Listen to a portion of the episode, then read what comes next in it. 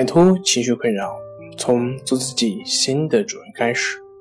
大家好，欢迎来到重塑心灵，我是主播心理咨询师杨辉。今天要分享的作品是老年抑郁与老年痴呆的区别。想要了解我们更多更丰富的作品，可以关注我们的微信公众账号“重塑心灵心理康复中心”。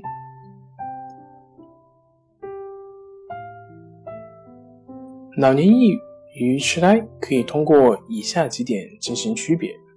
第一点，老年抑郁症起病较快，发展迅速，而老年痴呆则起病缓慢，发展也比较慢。第二点，老年抑郁症的抑郁症状持续时间较久，那么老年痴呆病人的情绪变化多，而且是不稳定，犹如跟幼童一样。第三点。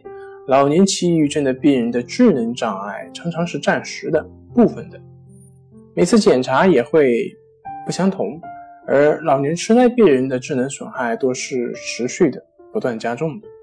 第四点，老年期抑郁症病人并无中枢神经系统的症状，各种检查也无阳性的发现；而老年痴呆病人可能会有中枢神经系统的症状或者是体征，不少病人还有高血压。